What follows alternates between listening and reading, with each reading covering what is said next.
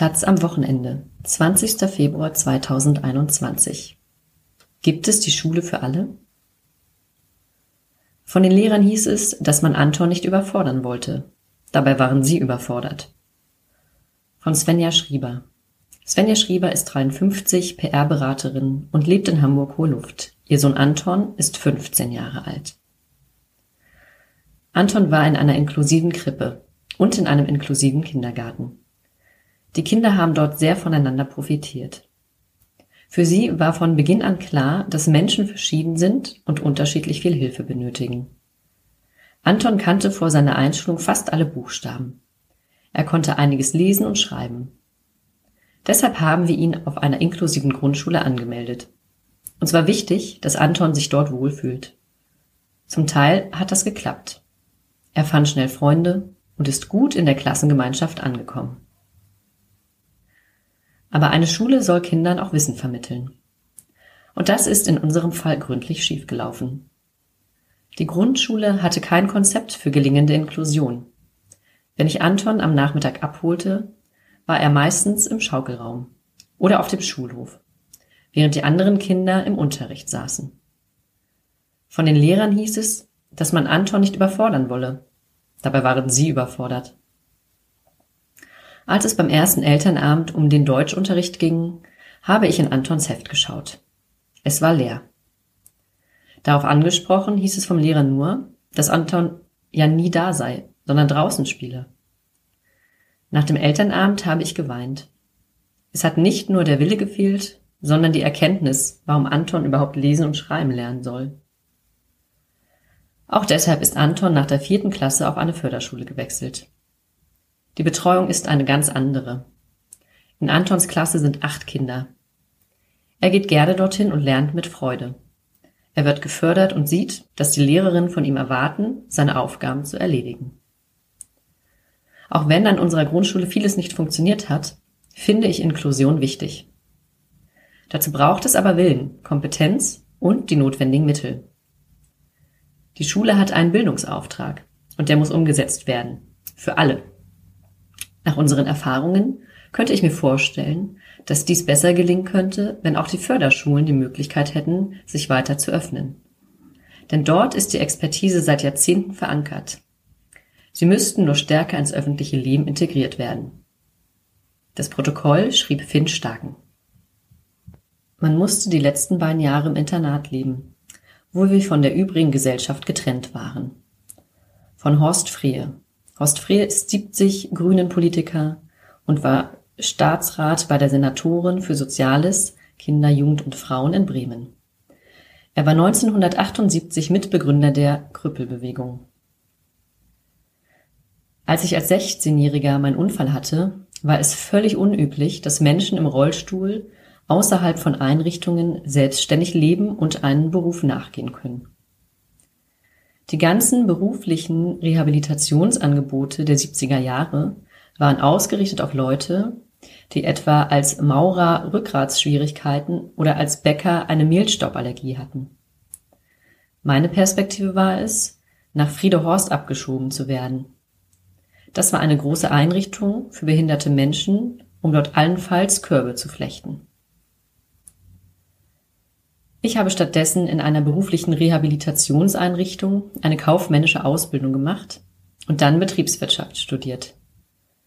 Ich habe die Erfahrung gemacht, dass es falsch ist, die Ausbildung in Sondereinrichtungen zu organisieren, statt dass sie normal in einem Betrieb und einer Berufsschule stattfindet.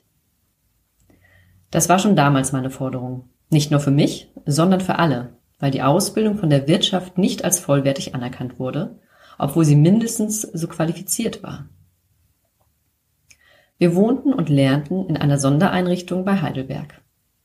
Dort musste man die letzten beiden Jahre im Internat leben, wo wir von der übrigen Gesellschaft getrennt waren. Wenn wir in die Stadt wollten, mussten wir sehen, wie wir dorthin kamen. Wir konnten uns kein Taxi leisten. Der Bus hatte hinten nur eine Stufe, man konnte, wenn man sehr geschickt war, halsbrecherisch hineinkommen. Aber in der Stadt ging es weiter mit Bordsteinen, es war ungeheuer schwierig, sich dort mit dem Rollstuhl zu bewegen. Ich habe fast jede Stufe meines Ausbildungsweges erstreiten müssen, bis hin zum Platz im Studierendenwohnheim. Die größte Änderung, die wir inzwischen erreichen konnten, war die UN-Behindertenrechtskonvention, die uns Menschenrechte zugestanden hat. Zum Beispiel das Recht auf inklusive Beschulung. Das Recht, auf einem allgemeinen Arbeitsmarkt einen Arbeitsplatz zu finden, mit dem man seinen Lebensunterhalt verdienen kann. Die Teilhabe an allen gesellschaftlichen Prozessen. Es war ein langer Weg dahin. Wäre ich heute der 16-Jährige im Rollstuhl, wäre der Unterschied gewaltig. Ich würde vermutlich eine normale duale Ausbildung machen, kann an Universitäten studieren, weil sie barrierefrei sind, kann öffentliche Verkehrsmittel nutzen. Aber wenn ich manches sehe, was als Inklusion in der Schule verkauft wird, gehe ich nicht davon aus, dass die Kinder mit Einschränkungen im Klassenverbund genauso lernen können wie die anderen. Wenn ich sehe, wie viele Menschen in Behinderteneinrichtungen leben müssen, entspricht das nicht der UN-Konvention. Wenn man behauptet, wir hätten Inklusion in allen Bereichen erreicht, wäre das eine Lüge. Dennoch ist sie das einzig richtige Ziel. Das Protokoll führte Friederike Gräf. Da konnte ich den anderen helfen. Die Förderschülerin ist 19 und lebt in Bremen.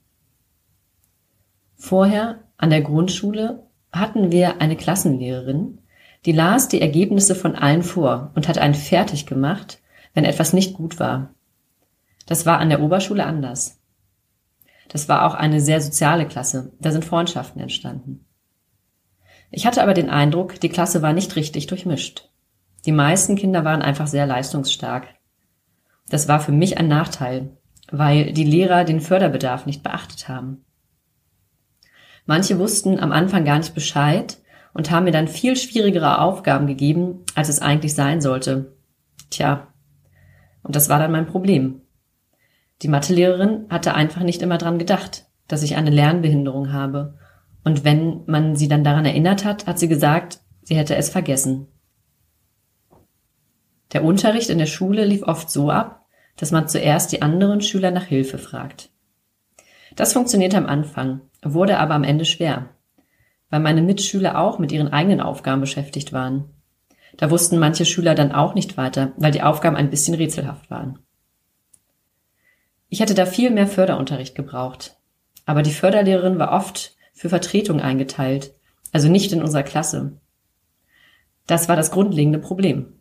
Eigentlich sollte die Förderlehrerin da sein, um meine Fragen zu beantworten und nicht irgendwo anders Vertretung machen. Mitte der achten haben wir uns entschieden zu wechseln.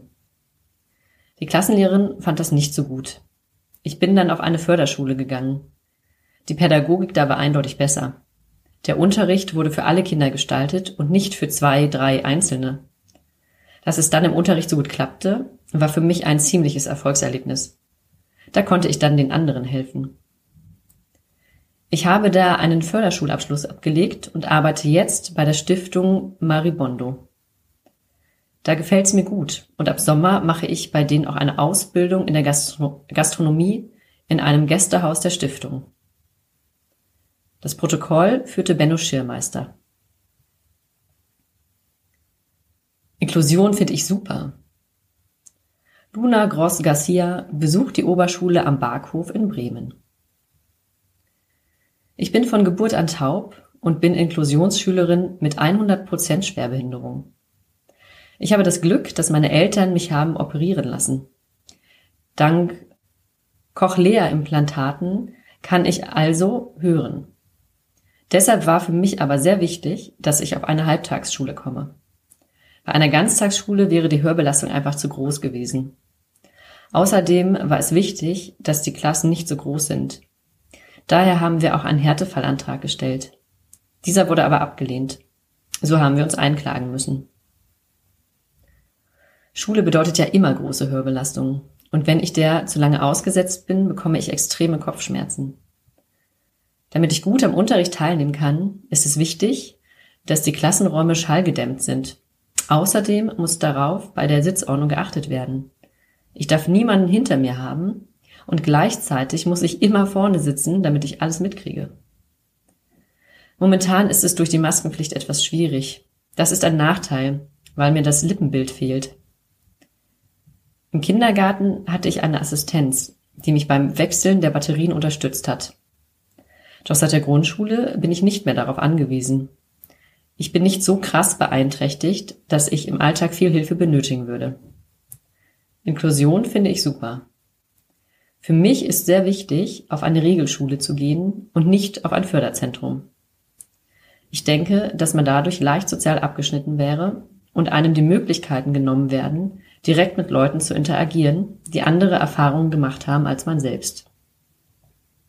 Natürlich sind solche Einrichtungen auch für viele von großem Vorteil. Daher bin ich sehr froh, dass beide Möglichkeiten zur Verfügung stehen. Das Protokoll führte Benno Schirmeister.